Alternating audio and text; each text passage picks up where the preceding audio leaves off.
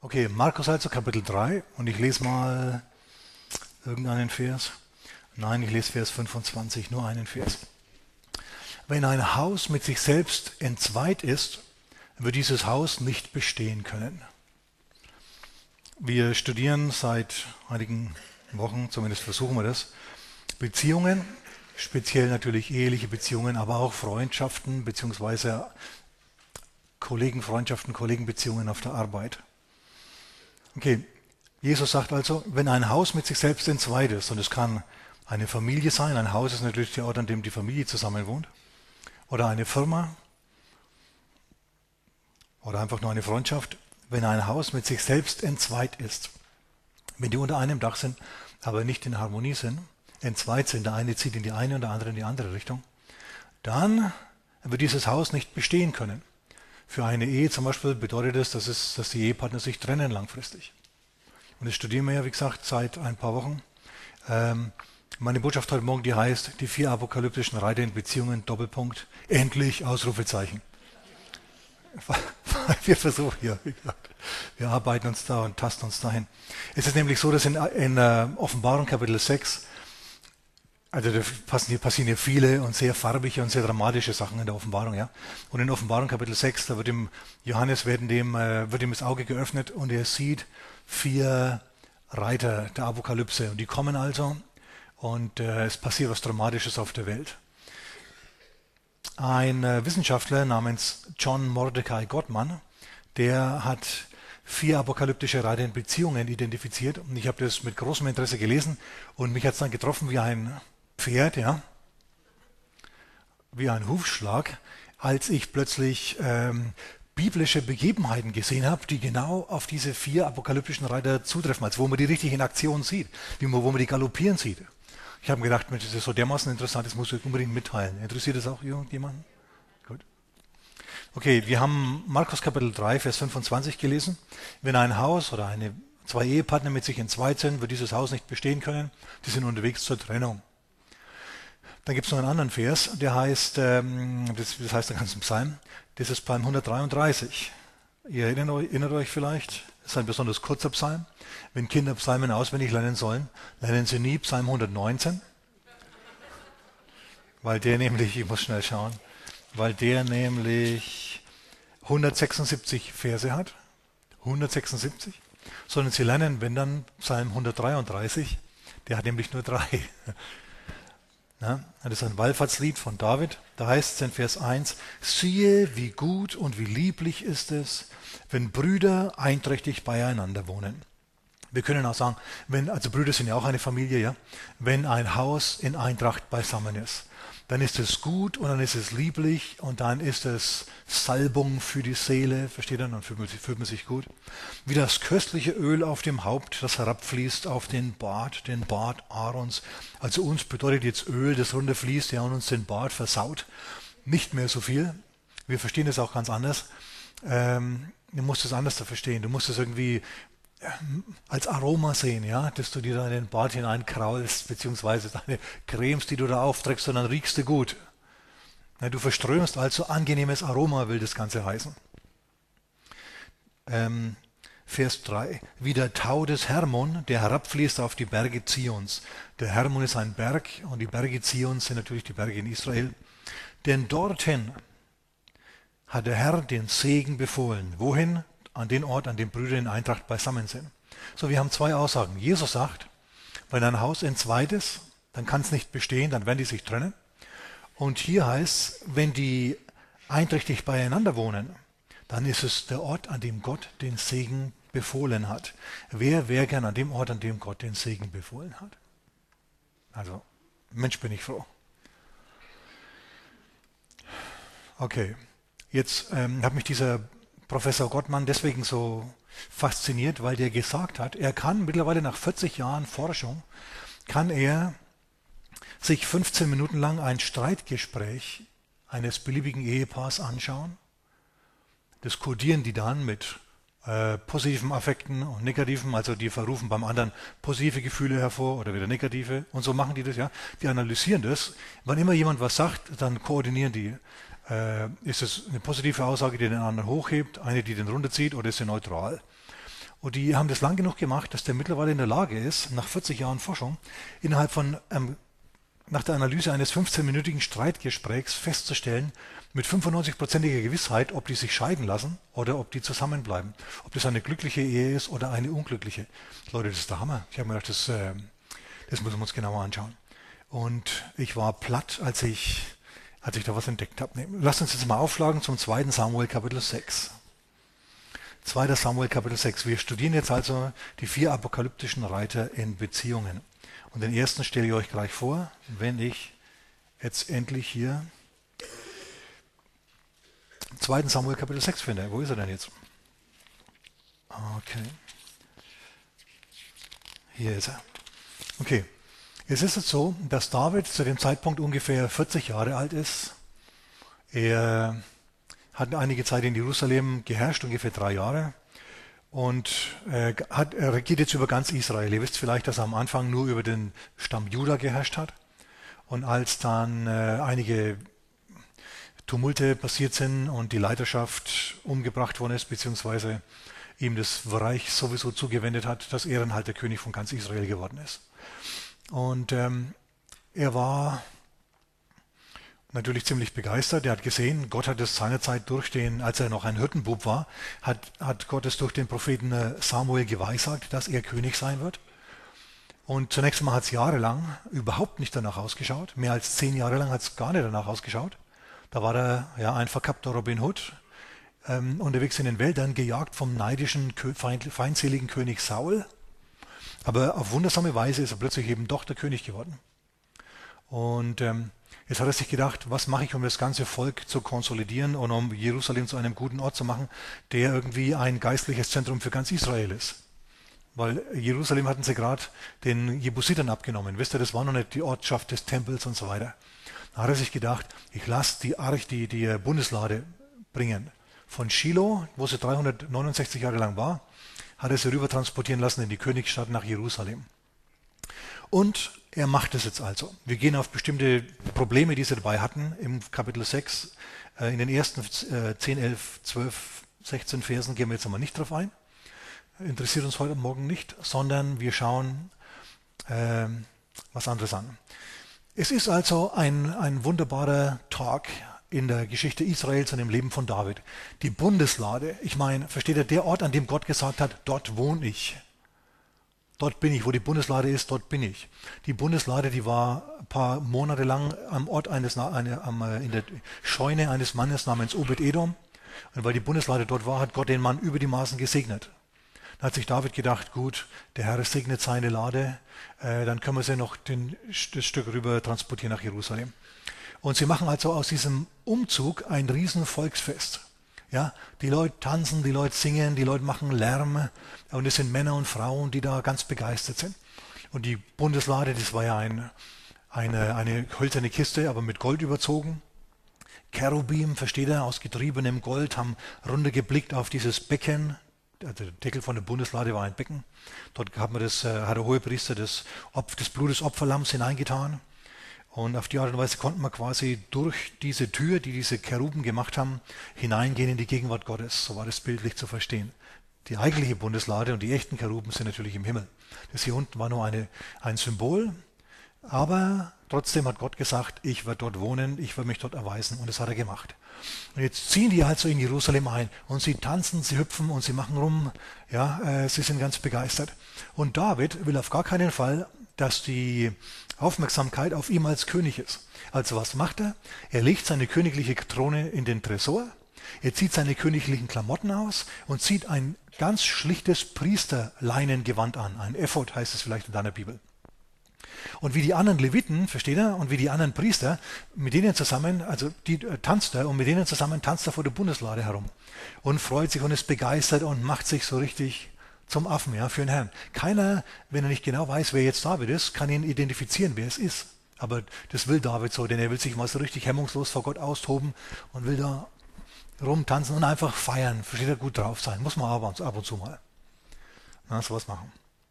Okay. Vers 14. 2. Samuel Kapitel 6, Vers 14. Und David tanzte mit aller Kraft vor dem Herrn, weil es mir gerade einfällt. Da gibt es den Film King David, König David mit Richard Gere. Habt ihr das schon mal gesehen? Also ich bin mir sicher, so hat David nicht getanzt, ja. Aber falls ihr den Film nicht gesehen habt, dann ist es jetzt eh wurscht. Okay, jetzt pass auf. Tanzte mit aller Kraft vor dem Herrn. Er war nur bekleidet mit einem leinenen Effort. Okay, ich lese weiter. Und David war mit einem leinenen Effort, mit einem stinknormalen, schlichten Leinengewand, einfach reines, weißes Leinengewand, umgürtet. So brachten David und das ganze Haus Israel die Lade des Herrn hinauf mit Jauchzen und mit Hörnerschall. Also die haben da ein Volksfest draus gemacht. Und jetzt Vers 16. Und es geschah, als die Lade des Herrn in die Stadt Davids kam, das ist also die Innenstadt von Jerusalem, schaute Michael, die Tochter Sauls, aus dem Fenster. Michael, die Tochter Sauls, ist die erste Ehefrau von David gewesen. War seine große Jugendliebe. Ich muss über Michael ganz kurz was sagen. Michael war die Tochter vom König Saul.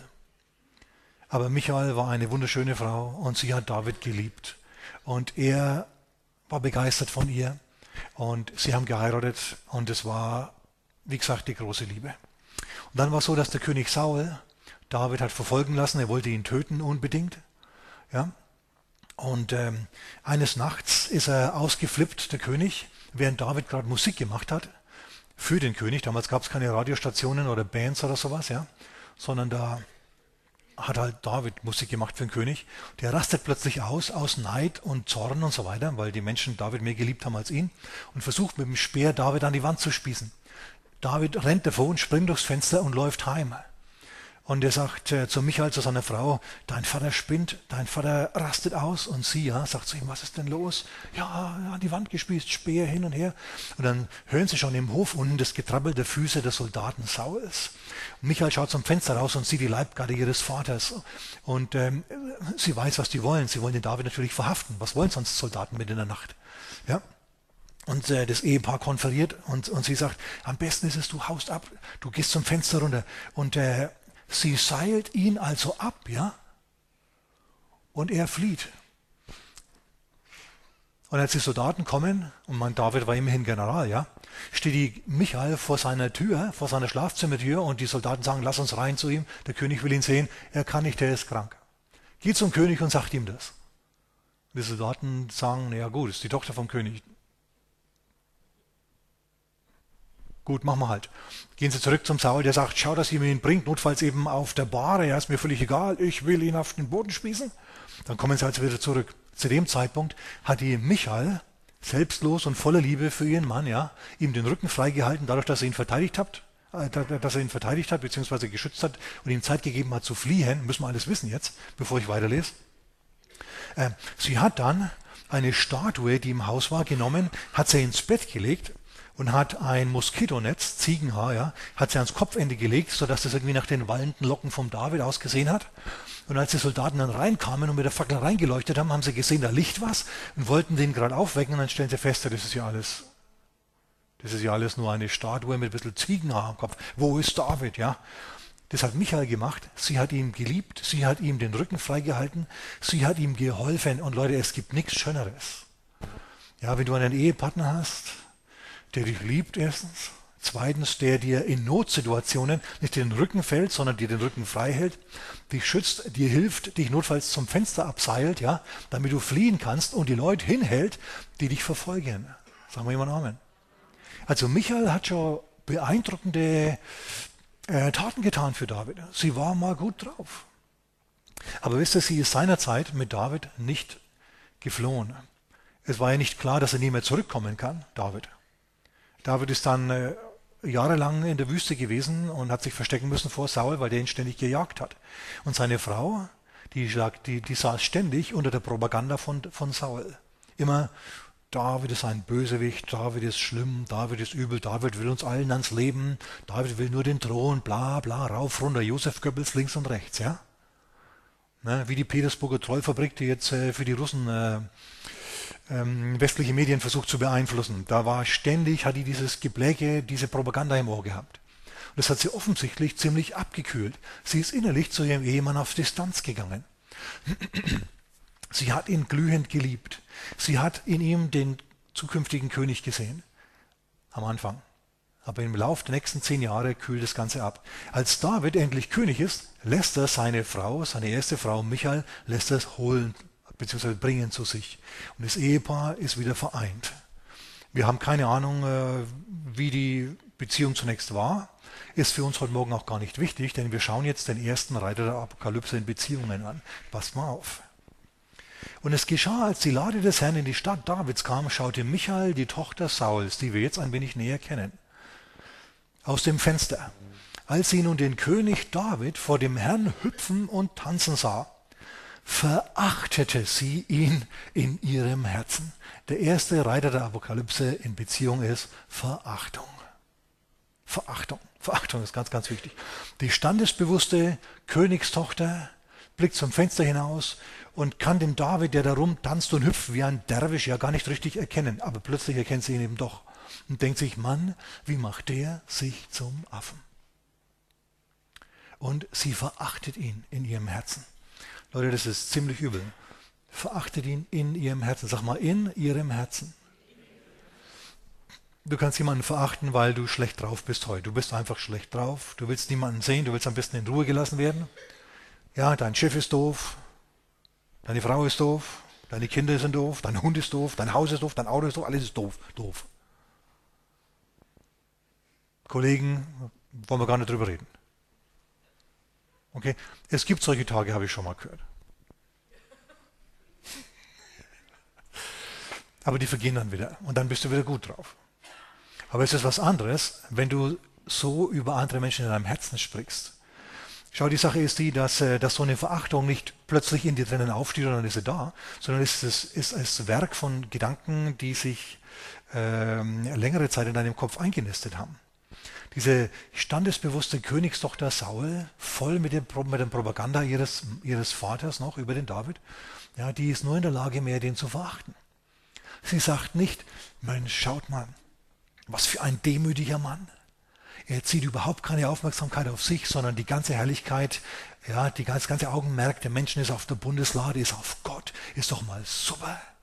Außerdem, Gott hat ihm wirklich auf den Thron gebracht, so wie er es verheißen hat. Die denkt es anders. Ja, ja, der hat sich den Thron unter den Nagel gerissen, so wie mein Vater das prophezeit hat.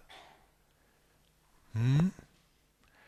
Und sie beginnt in ihrem Herzen langsam aber sicher auf ihn ehrlich äh, auf Distanz zu gehen zu ihm und sie beginnt ihn zu verachten. Das ist ganz, ganz übel. Das sind Dinge, die wir jetzt studieren, die langfristig zur Trennung einer Beziehung führen, beziehungsweise zu einer Scheidung in einer Ehe. Wer Ohren hat, ja, zu hören, der höre. Lasst uns ganz kurz aufschlagen, noch im 1. Samuel Kapitel 18, das sind ein paar Verse, ein paar Kapitel weiter vorne. 1. Samuel Kapitel 18 und da lesen wir ganz kurz einfach Vers 20. Michael, die Tochter Sauls, liebte David.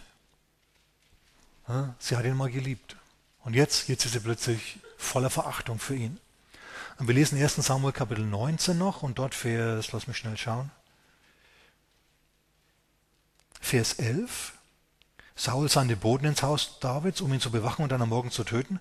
Aber seine Frau Michael teilte es David mit. Sie hat sich nicht auf die Seite ihres Vaters gestellt damals, als die Gefahr groß war, sondern hat sich auf die Seite ihres Mannes gestellt. Wisst ihr, das ist nicht, das ist nicht selbstverständlich. Manche Ehepartner, die halten noch zu ihren Eltern, anstatt zu ihren Ehemännern oder Ehefrauen. Nicht so gut. Sie teilt dem David mit, wenn du nicht in dieser Nacht dein Leben rettest, dann wirst du morgen umgebracht werden. Seht sie hält ihm den Rücken frei im Sinn von, äh, sie hilft ihm. Und Michael ließ David durchs Fenster hinab und er eilte fort. Also wir sehen hier einen gewaltigen Liebesbeweis, ganz wunderbar. Sie nimmt ihr Leben in die Hand, ja, widersteht dem bösen König. Und jetzt schaut sie zum Fenster runter und den Mann, für den sie ihr Leben quasi hingegeben hat, ja. Weil David, äh, Saul hätte sie damals beinahe getötet. Sie hat dann gelogen und hat gesagt, ja, er hat gesagt, helf mir oder ich töte dich. Das ist natürlich Quatsch. Aber sie stellt sich dann ja als schwache Frau eben doch auf die Seite des Vaters, aber das ist nicht vom Herzen. Aber die äh, später wurde es dann doch aus dem Herzen, dass sie bei ihrem Vater zu ihrem Vater stand und nicht mehr zum David und jetzt ist sie also voller Verachtung. Das ist überhaupt nicht gut. Weißt du, was du brauchst für deinen Ehepartner? Hochachtung. Wenn du mit jemandem befreundet bist und vielleicht sogar dir überlegst, ob du die Person heiraten sollst, dann mach das nicht aus Mitleid, ja. Jemand kam mal zu mir und hat gesagt, ach du Pastor, hör mal, meine Frau, ich habe die mehr aus Mitleid geheiratet. Ich habe den schon lange nicht mehr gesehen und ich weiß auch nicht, was aus ihm geworden ist, ja, mit seiner Frau. Aber das ist echt nicht der richtige Grund. Sondern du solltest jemanden, was in jemanden sehen, sagen wir mal Amen. Du solltest der Person eine Hochachtung in der Lage bringen, in der Lage sein, entgegenzubringen. Wichtige Sache. Sie hätte ja in ihm durchaus den König sehen können. Hat sie aber nicht gemacht. Sie hätte sich sagen können, hört mal zu, ich bin die Frau vom König. Mensch, hab ich's gut. Mein Mann ist der König von Israel. Du kannst in Israel nicht höher aufsteigen. Aber das hat sie nicht gemacht. Sie hat ihn verachtet. Diese Pute.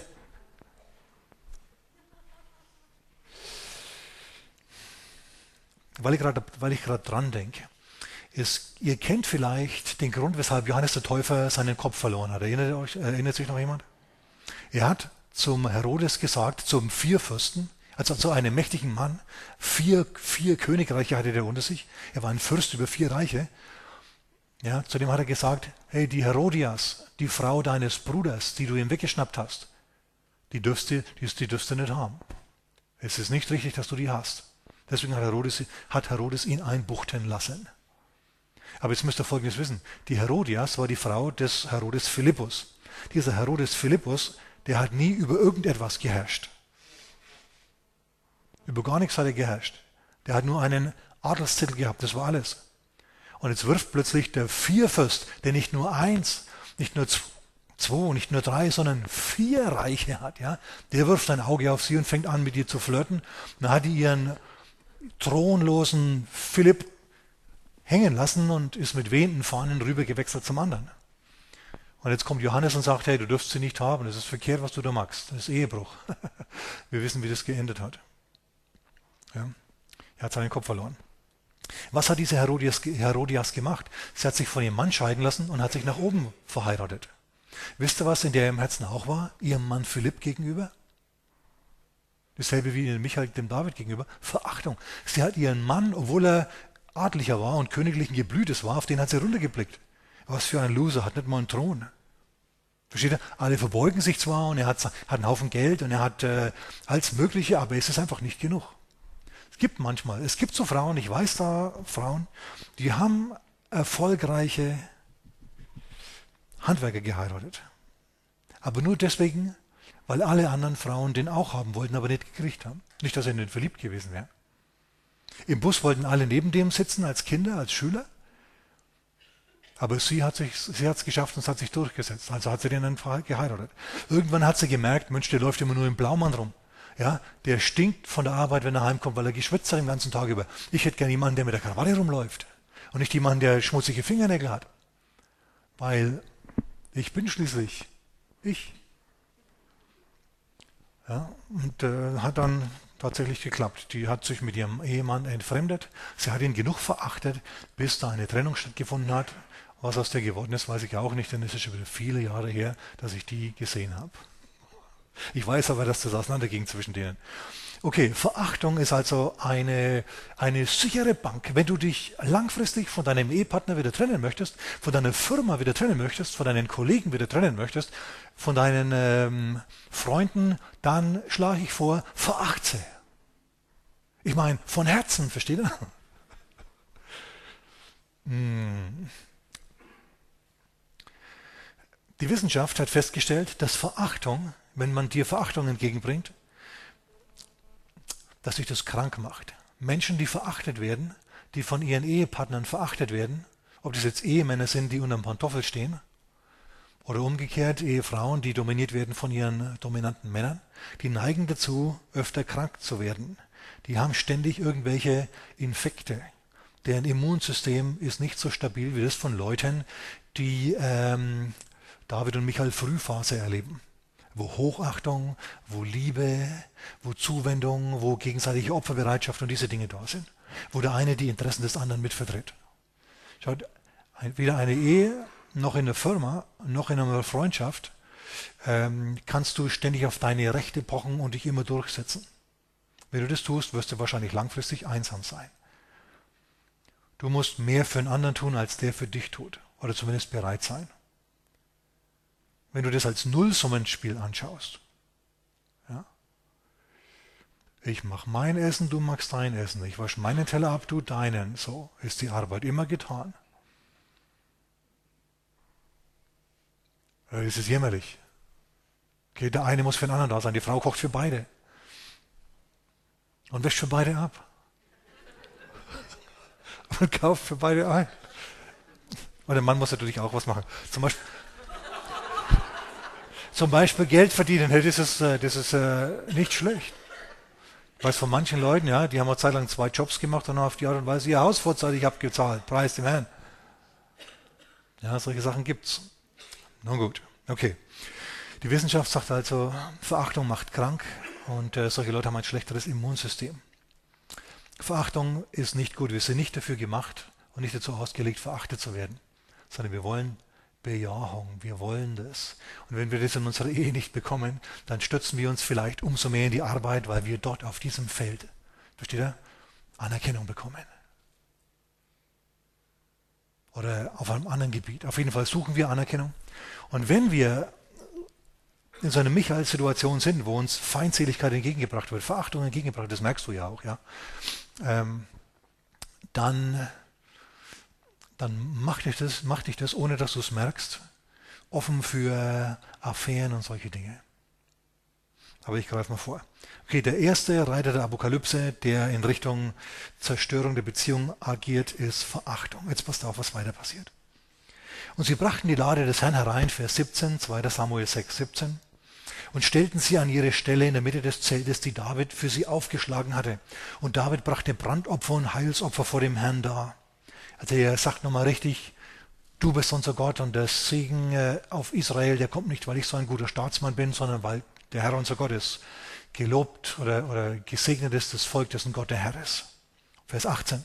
Und David und als David die Darbringung der Dankopfer und Heilsopfer beendet hatte, segnete er das Volk im Namen des Herrn der Herrscher und er verteilte an das ganze Volk, die ganze Menge Israels, vom Mann bis zur Frau, es waren also beide da, Männer und Frauen, an jeden einen Brotkuchen und einen Dattelkuchen und einen Rosinenkuchen.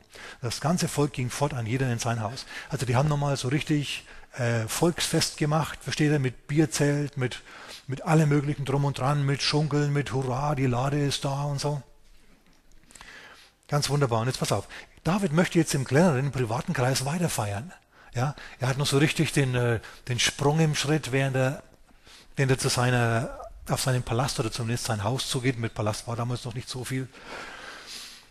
Und als David zurückkehrte, um seinem Haus den Segensgruß zu bringen, also das bedeutet auf Deutsch, um daheim noch ein wenig weiter zu feiern. Ja, so gute Laune, versteht er? Heute ist ein guter Tag, lasst uns alle feiern, ganzer Hofstaat kommt zusammen, wir machen ein bisschen Party. Jetzt pass auf, was passiert. Ging Michael, die Tochter Sauls, hinaus David entgegen. Und sie ist natürlich nicht nur im leinenen Gewand gekommen, versteht er?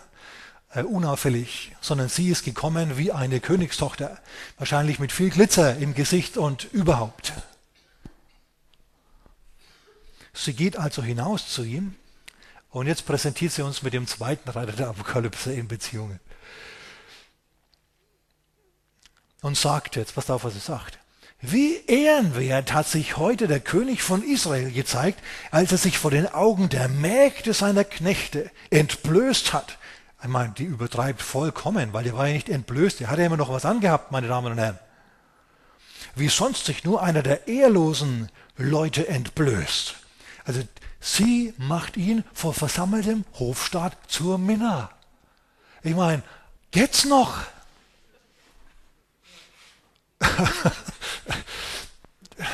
okay, der zweite Reiter der Apokalypse entspringt dem ersten, ja. Aus der Verachtung kommt natürlich Kritik. Wie könnte es auch anders sein? Sie hat sich wahrscheinlich in ihrem Gemach so aufgeladen.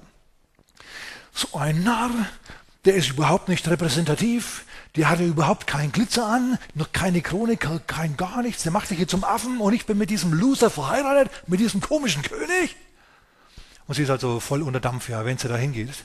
Und ihm vom versammelten Hofstaat kritisiert. Wisst ihr, es ist nie besonders gut, jemanden vom versammelten Hofstaat zu kritisieren, schon gleich gar nicht den König. Denn wenn sie damit durchkommt, versteht ihr, ich meine, überlegt euch das mal. Wenn sie damit durchkommen, dann wissen alle, wenn er jetzt da steht und sagt, oh ja, Michael, Asche auf mein Haupt, ich bin so ein, so ein törichter König, böse, böse. Ja, dann wissen alle, ah ja, sie hat die Schlappen an daheim, sie hat die Hosen an. Wenn wir was vom König wollen, müssen wir zu ihm gehen. Zu ihr, Entschuldigung, zu ihr. Und dann sagt sie ihm, ja, und so weiter, was wir wollen und so. Also sie bringt ihn hier in einen gewaltigen Zugzwang. Das ist furchtbar. Es ist, furch es ist nicht gut, wenn du deinen Ehepartner oder sonst jemanden ähm, öffentlich oder auch im Kreis der Familie, in der größeren, weil das ist ja seine Familie gewesen, sein Haus, ja, ähm, kritisierst oder bloßstellst. Es ist nicht besonders clever. Stimmen wir da überein?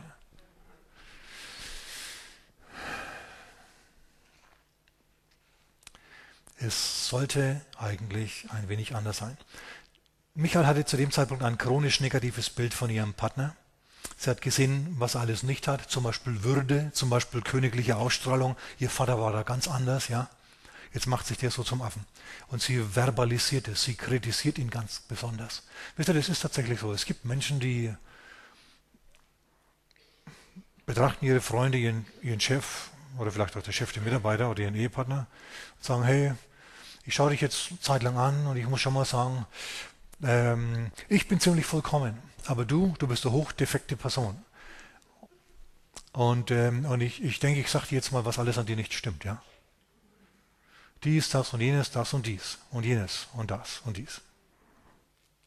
Und solche Menschen haben dann allen Ernstes, so wie Michael hier auch, die Vorstellung, dass diese Person, die kritisiert wird, dann sagt, oh ja, das ist super, lass uns gleich einen Termin machen dass du mir mal so richtig sagen kannst, wo ich überall hier der Loser bin und, und, und so. Und wir sind dann ganz erstaunt, wenn das nicht der Fall ist, wenn solche Leute was anderes machen.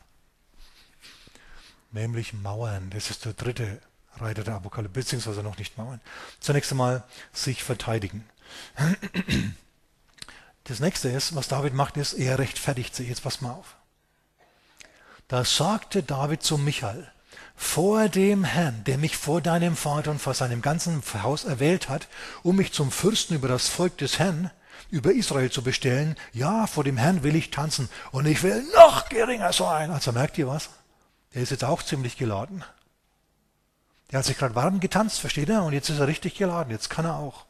Jetzt brüllt er zurück. Will ich noch geringer sein werden als diesmal und will niedrig werden in meinen Augen. Aber bei den Mägden, also bei den Angestellten der Angestellten meiner Angestellten. Bei den Knechten, bei denen, die in der ersten Klasse dreimal durchgefallen sind. Bei denen, von denen du sprichst, ja, die du so verachten tust, bei denen werde ich in Ehren stehen. Er rechtfertigt sich und er verteidigt sich. Er sieht es nicht ein. Er sagt nicht, oh ja, lass uns einen Termin machen, Michael. Am besten, am besten setzen wir uns jetzt noch ein bisschen zu Tisch. Und wenn wir essen, stellst du dich einfach an die, an die Tafel oben hin und sagst mir, wo ich überall Fehler mache. Und wir alle hören dann zu und wir nicken und wir kauen. Mhm. Und, und, und dann wird es gut. Vielleicht hat sie sich das so vorgestellt, aber es passiert so nicht. David schießt sofort zurück, ja. Er rechtfertigt sich. Er dröhnt zurück. Er sieht überhaupt nicht ein, dass sie recht hat. Ne? Michael hätte das auch ein wenig anders machen können. Man sagt ein wenig diplomatischer. Wenn der König reinkommt, ja, und nur voll drauf ist, versteht er, noch so richtig im Lobpreis Tanzdingens drin ist. Warum kommt sie ihm nicht entgegen und macht genauso und sagt, Mensch, König, du siehst super aus hier, bist durchgeschwitzt mittlerweile, aber, und dann könntest du ihm ja sagen, was ihm fehlt. Sag mal mit mir der Ton. Mehr muss ich gar nicht sagen, ne? Also der macht die Musik auch. So sie gießt also Häme und Kritik über ihn aus und er hat keine andere Wahl letztendlich. Er muss sich von ihr distanzieren und zwar ganz gewaltig. Er rechtfertigt sich. Wenn in einem Streitgespräch du feststellst, du blickst auf deinen Streitpartner sowieso runter, du bist voller Kritik dem gegenüber, dann musst du erwarten, dass der eben sich rechtfertigt oder verteidigt und sagt, du liegst falsch. Und na und, wenn ich mich jetzt zum Affen gemacht habe, ich habe mich ja nicht zum König gemacht, es war Gott, beschwer dich bei ihm. Er hat mich so gemacht. Er wollte, dass ich diesen Job mache und jetzt mache ich ihn so, wie es mir gefällt. Ja? Und es kommt überhaupt nicht auf meine Würde an, sondern lediglich auf den Segen Gottes. An Gottes Segen ist alles gelegen. Du hochmütige Person, du. Macht er nicht. Beziehungsweise er, kling, er lässt es anklingen. Ja? Er sagt, hey, dein Vater hat mich versucht, zehn Jahre lang zu killen und hat es nicht geschafft. Und jetzt bin ich hier auf seinem Thron. Und du, du kritisierst mich, hallo, geht's noch? Okay, das sind jetzt diese drei Dinge. Verachtung, Kritik, Verteidigung oder Rechtfertigung. David sieht nicht ein, dass sie irgendwo Recht haben könnte. Und jetzt kommt noch das vierte. Da, da, da, da. Vers 23. Michael aber, die Tochter Sauls, bekam kein Kind bis zum Tag ihres Todes. Ich frage mich warum. Das heißt, ich frage mich überhaupt nicht warum. Ich weiß es. Wisst ihr, was David mit ihr gemacht hat? Er hat sie ignoriert. Er hat zwischen ihr oder ihr Streit, ihr, ihr Streit, die Verachtung, die Kritik und sein, sein, sein, sein Gezwungensein, sich zu rechtfertigen, hat nicht nur einen Feiertag in Israel für ihn persönlich ruiniert. Überlegt euch mal, an dem Tag, an dem die Lade Gottes einzieht, ja, ins, ins Zelt, in, in die Stadt Davids, zur selben Zeit kommt es zur Scheidung von seiner Jugendliebe, von seiner Frau. Hier sehen wir also wieder Licht und Schatten nebeneinander. Was hier passiert ist, er trennt sich innerlich von ihr. Er sagt, ey, das wird nichts mehr. Die ist so voller Verachtung, so voller Kritik. Wenn ich, wann immer ich mit ihr zusammen bin, egal was ich sage, ich, ich habe ständig das Gefühl, ich muss mich verteidigen, ich muss mich rechtfertigen für die Dinge, die ich tue. Dann passiert eins. Der nächste Schritt ist, ja, der weiße Reiter des Todes, ist, die ignorieren einander, gehen einander aus dem Weg. Er lebt sein Leben, sie lebt ihr Leben und da ist keine große Verbindung mehr. Es ist nicht so, wie Gott sich das eigentlich vorgestellt hat. Und allerhöchstwahrscheinlich hat Michael deswegen kein Kind bekommen, ja, weil er nicht mehr mit ihr schlief und nicht mehr mit ihr zusammen war. Die beiden haben ihre gegenseitigen Bedürfnisse ignoriert.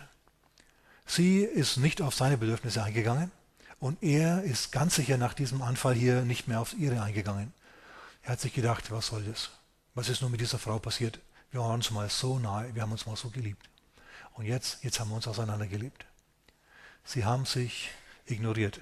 Äh, je nach Temperament ist es dann so, dass diese Personen, wenn diese vier Reiter in ihrer Ehe und in ihrer Beziehung unterwegs sind, ja, ich mache das extra nicht nur, also ich spreche nicht nur über Ehe, sondern auch über Freundschaften und Firmenbeziehungen äh, und so weiter. Ähm, vielleicht ist es da, ja, oder vielleicht bleibt der Arbeiter noch an seiner, auf, auf seiner Stelle, obwohl er den Chef und die Firma verachtet, obwohl er sie innerlich ständig kritisiert, obwohl er schlechte Vibrations verbreitet und alle irgendwie, wenn sie mit ihm reden, sich ständig rechtfertigen müssen. Und obwohl er eigentlich die Firma innerlich gekündigt hat und eigentlich im Herzen ignoriert die ganze Zeit schon. Vielleicht bleibt er dabei, das gibt es ja. Und vielleicht bleibt so ein Ehepaar auch verheiratet. Aber sie sind unglücklich verheiratet. Das ist bedauerlich. Wir müssen uns natürlich jetzt mal schauen, äh, noch anschauen, heute Morgen, wie wir ähm, so eine Beziehung entweder umdrehen können oder eine gute Beziehung noch weiter stärken können. Und das ist gar nicht immer so schwer. Wir können uns einfach anschauen, was ist das Gegenteil von Verachtung, von Kritik, von Verteidigen oder Rechtfertigungsdruck und von Ignorieren. Und dann sind wir, dann sind wir unterwegs in eine gute Richtung. Das ist gar nicht so schwer. Es gibt nicht nur die vier apokalyptischen Reiter, die sind im Titel natürlich, weil das viel dramatischer klingt, aber es gibt noch vier himmlische Reiter, ja, die Segen strömen lassen. Nach äh, Psalm 33, Vers 3, 133, Vers 3. Die gibt es ja auch noch. Es gibt also vier himmlische Reiter auch noch. Die schauen wir uns jetzt noch schnell an. Ähm, dazu müssen wir uns eine andere Frau von David anschauen, nämlich die Abigail. Machen wir ganz kurz. Wir gehen mal rüber zum 1. Samuel 25. David hat hier ähm, einen Winter lang als Ausgestoßener, als Robin Hood in den Wäldern, die Besitztümer eines Mannes namens Nabal bewacht. Und am Ende dieser Zeit hat er sich gedacht, na ja, jetzt könnte uns eigentlich einmal ein wenig bezahlen, denn äh, David hat Yacht betrieben, hat Löwen und Bären erledigt, beziehungsweise Wölfe und so weiter, um die Herden zu schützen von diesem reichen Mann. Und ähm, er hat die Banditen davon abgehalten, zuzuschlagen. Die 600 Mann Davids hat man zwar nie gesehen, ja, aber man hat sie gemerkt. Das war ein Schutzwall um die Besitzungen dieses Mannes herum. Und jetzt kommt David ganz harmlos, also er sendet einige Männer und sagt, Nabal, gib uns doch was als Entschädigung, wir müssen auch von irgendwas leben. Und Nabal, dieser Narr, der sagt, nein, komm nicht in die Tüte, bist du bloß ein davongelaufener Diener von deinem Herrn, bist dem König davongelaufen, bla bla. Und David ist jetzt so sauer, versteht er, er hat Zeit und Mühen nicht gescheut, um diesem Mann zu helfen, ohne dass er darum gebeten hätte. Und anstatt ihm jetzt einfach ein wenig was abzugeben von dem vielen, das der Mann hatte, ein bisschen zu bezahlen, ja, weil sogar ein äh, Robin Hood muss von irgendwas runterbeißen, sogar irgendein David muss das, ist, ist David total sauer. Er ist so stocksauer, dass er ausflippt. Er sagt, okay, wir reiten jetzt auf dieses Dorf zu und wir legen in diesem Dorf alles um. Also ich sage, was in der Bibel steht, was an die Wand pisst, steht tatsächlich da. In anderen Worten, alles Männliche, das stehen kann. ja. Ist es gerecht? Ist es richtig? Ist es gut? Ist es Gottes Plan? Nein, das ist der helle Wahnsinn, was David hier vorhat. Und David und seine Männer reiten los, ja. David hat schon das Messer zwischen den Zähnen, ja, und den Säbel in Hand. Und äh, da kommt ihm eine Frau entgegen. Und es ist die Ehefrau dieses Mannes Nabal. Eine schöne Frau namens Abigail und sie steigt von ihrem Ross ab und, äh, und verbeugt sich vor David und er steigt ab und sagt, ja, wer bist denn du, holde Maid? Und sie kommen ins Gespräch. Und es ist recht interessant. Ich habe jetzt nochmal die Zeit, das alles genau anzuschauen mit euch. Aber ich mag es mit eigenen Worten. Ihr könnt es alles nachlesen im 1 Samuel 25. Sie kommt zunächst einmal und wirft sich vor ihm nieder und sagt, David, ich habe gehört, du willst, du willst alles Männliche ausrotten in unserem Dorf? Es kann wohl nicht wahr sein. Du, sagte zu ihm, du bist doch der Mann, zu dem der Prophet gekommen ist. Du bist doch der Mann, der der König Israels sein wird. David, ich glaube es, ich glaube an dich, dass du der König Israels sein wirst. Was merkt man daraus? Merkt man da Verachtung oder merkt man da Hochachtung raus? Hochachtung, ne? Wir merken an ihr Hochachtung. Er ist noch kein König, aber sie sieht in ihm den zukünftigen König, denn sie weiß um das Wort Gottes, das zum, durch den Propheten zu ihm kam, ähm, durch den Propheten Samuel. Und sie weiß, dass er sehr erfolgreich als, als Krieger war und so. Und dass der König ihn jetzt nicht leiden kann, ja, mai, Sie glaubt tatsächlich ans Wort Gottes, das über David ausgesprochen worden ist. Deswegen ist er in ihren Augen was Besonderes. Und so wirft sie sich jetzt vor ihm nieder. Und was macht sie, indem sie Fürbitte tut für ihren Mann? Sie sagt, du kannst die Männer meines Dorfes nicht töten und meinen Mann. Mach das einmal nicht. Das wäre eine Mordtat. Und im Gesetz von Mose steht, du sollst nicht töten. Sie bringt ihm Hochachtung entgegen und sie kritisiert ihn. Merkt ihr das?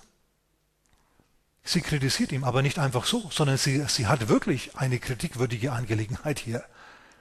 Ja, wenn du unterwegs bist, um ein ganzes Dorf auszulöschen, alle Männer, dann ist das eine üble Sache. Und dann ist, dann ist es kritikwürdig. So, sie kritisiert ihn. Aber nicht aus einer inneren Haltung der Verachtung, sondern aus einer inneren Haltung der Hochachtung. Das ist eine völlig andere, eine völlig andere Musik, die aus ihr rauskommt. Das ist was ganz, David merkt das natürlich. Der merkt, er hat es hier mit einer Frau zu tun, die in ihm was sieht. Und es geht natürlich allen gut, wenn ihre Umgebung was in ihnen sieht. Wenn deine Eltern in dir was sehen, wenn dein Ehepartner in dir was sieht, nicht voller Verachtung, sondern voller Hochachtung ist, dann ist doch das gut. Dann nährt es deine Seele, sag mal jemand Amen. Dann ist es wunderbar, dann stärkt es den inneren Zusammenhalt. Ja, dann ist es ein Leim, der da ähm, ist. Okay, lass, schau dir mal diese Frau an. Sie hat einen törichten Mann, Sie hat einen Reichen, der ist dick und er ist hässlich. Also nicht alle Dicken sind hässlich oder doof oder so, aber der war einfach ein Fresser, dieser Mann, ja. Der war reich, der war unverschämt, der war ein Donald Trump vor der Zeit.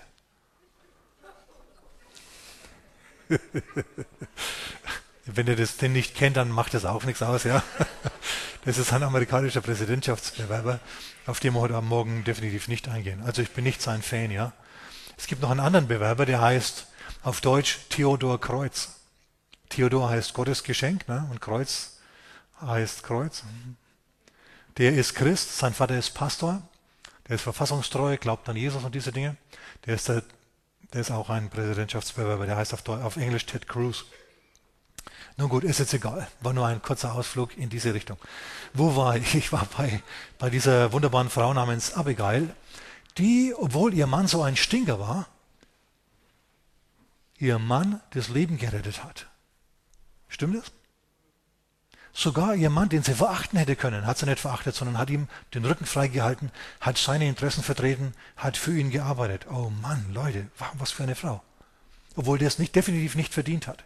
Das nächste ist, sie kritisiert David. Sie sagt, was machst du für einen Quatsch? Nur ehrlose Menschen ja, machen sowas. Nur, Räuberhaupt, äh, nur ein Räuberhäuptling würde sowas machen. Und David fällt wie Schuppen von den Augen, der sagt, ja Mensch, Mann, spinn ich? Du hast ja völlig recht. Das ist ja richtig. Er bekehrt sich zu ihrer Sichtweise.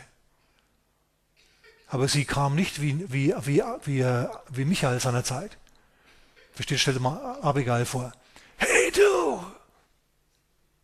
Du denkst, du willst König sein? Denk mal, ihr spinnt doch alle, bla bla. Du willst sie alle umbringen? Kann wohl nicht sein. Sie ist völlig anders drauf. Sie ist eine Frau des Glaubens. Sie hat das beste Interesse von David im Sinn. David sagt sie mit großen Augen, wenn du eines Tages mal König sein wirst, dann wird man immer zurückblicken auf diese Schandtat, dieses Massaker in diesem Dorf. Willst du das wirklich? Und er sagt, nö, nö, will ich nicht, bin ich verrückt. Ja, Frau, vielen Dank, dass du mich gewarnt hast und dass du mich hier wieder ein bisschen nüchtern gemacht hast. David zeigt, dass er belehrbar war. Der war belehrbar. Hör mal, auch für dich und auch für mich gilt ja, wir müssen möglich halten, für möglich halten, dass wir uns irren könnten. Dass derjenige, der uns kritisiert, irgendwo in einem Punkt recht hat. Aber wir werden es nicht annehmen, wenn die Person aus einer Haltung äh, der Verachtung, aus einer Haltung der Kritiksucht ja, rausspricht. Dann ist der Knopf, der bei uns gedrückt wird, eben der, dass wir uns rechtfertigen und verteidigen und blocken und mauern, isolieren, uns distanzieren von dieser Person. David ist überhaupt nicht dabei, sich von dieser Frau zu distanzieren. Im Gegenteil, ja, der bedankt sich bei dieser Frau für die Kritik und sagt, vielen Dank, dass du mich gewarnt hast. Das ist ja richtig gut. Vielen Dank. Ja, entschuldige meine Mordabsichten. Überlegt du das mal. Voll der Hammer. Okay, ähm, sie war gut. Das hat mich am Psalm 141 erinnert, Vers 5. Da heißt es, der Gerechte schlage mich, es ist Gnade. Schau, der Gerechte ist nicht einer, der voller Verachtung ist oder Kritik, sondern es ist einer, der Gottes Interesse im Sinn hat und mit dem Herrn geht und Augen des Glaubens hat, so wie diese Frau das hatte. Der Gerechte schlage mich, es ist Gnade. Er strafe mich, es ist Öl für das Haupt. Mein Haupt wird sich nicht weigern. Wenn der Richtige dich kritisiert, dann nimmst du das auch an. Wenn du weißt, jemand hat deine, hat deine Interessen im Sinn. Ja. Denkt auch an dich, nicht nur an sich in dieser Kritik, die er vorbringt. Dann nimmst du das an, dann bist du belehrbar. Das ist wunderbar. Das löst dann, wie Abigail bei David, positive Affekte bei dir aus. Das findest du dann gar nicht so schlecht. Du tust dich dann nicht verteidigen, sondern du bist belehrbar. Schau, das ist der dritte Reiter aus dem Himmel. Der erste Reiter aus dem Himmel ist Hochachtung. Der zweite Reiter aus dem Himmel ist durchaus Kritik. Kritik ist eine zweischneidige Angelegenheit, kann gut sein und kann schlecht sein. Wir alle brauchen Kritik oder anders ausgedrückt, wir alle brauchen Belehrung. Stimmt's? Wir alle brauchen und brauchen Unterweisung, deswegen ist uns das Wort Gottes ja überhaupt gegeben worden. Das dritte ist dann, wir sind belehrbar und nehmen es an. Wir verteidigen uns nicht und rechtfertigen uns nicht, sondern wir sagen, ja, wir sind belehrbar. Belehrbarkeit ist ein ganz, ganz wichtiger Faktor. Und das vierte jetzt ist, als ihr Mann überraschend starb von Gottes Hand.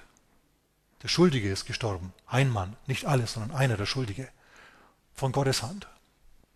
Als Abigail nämlich heimgegangen ist und ihr stocktrunkener Mann, ja, äh, nicht ansprechbar war, hat sie gewartet, bis er wieder nüchtern war. Dann hat sie ihm mitgeteilt, hey, hör mal, ich habe dir den Hals aus der Schlinge gezogen. Ich habe mit dem David geredet, der war dabei, dich zu töten. Dann trifft diesen Nabal der Schlag, ja, katatonische Schizophrenie, der sitzt ein paar Tage lang da, bewegt sich nicht. Das gibt es tatsächlich, das ist ein, ein Krankheitszustand. Und dann irgendwann stirbt er, wird sein Herz wie ein Stein und er ist tot. Kaum hat David davon gehört, denkt er über diese Frau noch mal ein bisschen genauer nach. Er sagt aber Hochachtung, sie sieht in mir den zukünftigen König, schon mal gut. Zweitens, sie hat mich kritisiert, aber das hat sie so dermaßen gut gemacht. Ich stehe auf ihre Kritik, finde ich gut. Drittens, ich habe mir was von ihr sagen lassen können. Hm, und es passiert was. Er isoliert sich nicht von ihr, er wendet sich nicht ab, sondern er wendet sich ihr zu. Er fragt sie, ob, ob sie nicht vielleicht interessiert wäre. Sie ist, er weiß natürlich, er ist nur eine habe nichts im Wald und sie ist eine reiche Witwe, sie ist noch dazu schön, sie ist gebildet, sie ist klug, sie hat eigentlich alles, der Segen Gottes ist bei ihr und es ist total vermessen jetzt von ihm, aber könnte sich möglicherweise vielleicht doch irgendwie vorstellen, zu ihm in den Wald zu kommen und ihn zu heiraten. Versteht ihr, das ist ja durchaus was, ein, ein Verlust jetzt für diese Frau wenn sie ihr Hab und Gut quasi aufgibt, um, um alles auf diese eine Karte namens David zu setzen. Aber diese Frau, kaum dass es hört, ja, lässt sie schon die, die Hühner, die, die Pferde, die Maulesel satteln und nimmt ihre, ihre Mägde mit, weil ganz ohne Luxus will sie dann doch nicht im Wald gehen, ja, und geht ihm entgegen und heiratet ihn. Da haben wir dann das Gegenteil von Isolation, Ablehnung, da haben wir dann Zuwendung und es ist sogar so, schau, dass äh, Abigail zum Schluss einen Sohn bekam namens Daniel. Das war jetzt nicht der Prophet, aber immerhin, ja. Die sind sich dann näher gekommen und das war dann eine wunderbare Beziehung, die die beiden hatten. So, ähm, wir sind also in einer guten, in einer befriedigenden Beziehung. Und ich muss jetzt schon wieder aufhören, obwohl ich noch gerade erst begonnen habe mit meiner Botschaft. Wir sind nämlich beim Studieren noch mal vier andere Reiter untergekommen. Da gibt es noch mehr. Ich habe mir gedacht, vielleicht Vielleicht schauen wir das auch noch an, aber heute nicht mehr. Okay, lass mir ganz kurz das jetzt zusammenfassen. Die vier himmlischen Reiter. Eine befriedigende und gute Beziehung ist Hochachtung. Wenn du deinen Chef hochachten kannst, deinen Trainer im Verein hochachten kannst, deinen Ehemann, deine Ehefrau hochachten kannst, deinen Pastor, gilt da ganz genauso, deinen Abteilungsleiter, alle diese Leute, wenn du in denen was sehen kannst, ohne dich allzu sehr zu verbiegen, ja, dann ist es gut. Dann ist schon mal eine ganz wichtige Hürde genommen. Zur Harmonie, zu einer Lebensqualität. Zweitens, ähm, wenn du kritisierst, kritisierst du dann die Person oder kritisierst du diese Person in der Gegenwart von allen anderen, nur nicht ihr gegenüber. Weißt du, es gibt ja die Situation, wo äh, jemand voller Kritik ist und diese Kritik auch mit allen Leuten teilt, außer mit der Person, die es angeht. Das gibt's, ne? Mit der einen Person, ah, dann ist er so stinkefreundlich, dass der, versteht er so, der Schleim und so, nur so tropft. Da denkt sie, boah. Soll genau, sollte genau umgekehrt sein. Du solltest tatsächlich auch in der Lage sein, zu deinem Chef zu sagen, wenn du Hochachtung dem gegenüber hast, ist er empfänglich. Wenn du Verachtung für ihn hast, vergiss es. Die merken das. Alle Menschen merken das, wenn du Hochachtung hast. Gehst hin und sagst, Chef, wir könnten diesen oder jenen Betriebsablauf ändern. Was halten Sie davon? Und dann sagt er zunächst mal, oh nein, nein, nein. Und dann denkt er nach und sagt, also gut. Und vergibt es natürlich zum Schluss als seine Erfindung aus. Aber damit musst du dann halt leben, ja. Menschen sind so. Aber vielleicht, wenn es ein besonders guter Chef ist, dann, äh, dann sagt der Kollege Heunle hier. Guter Mann, guter Mann. Ja, mehr muss er gar nicht sagen. Okay, auf jeden Fall für dich, du bist dann auf jeden Fall kritisierbar im besseren Sinn, du bist belehrbar und dann schafft es Zuwendung.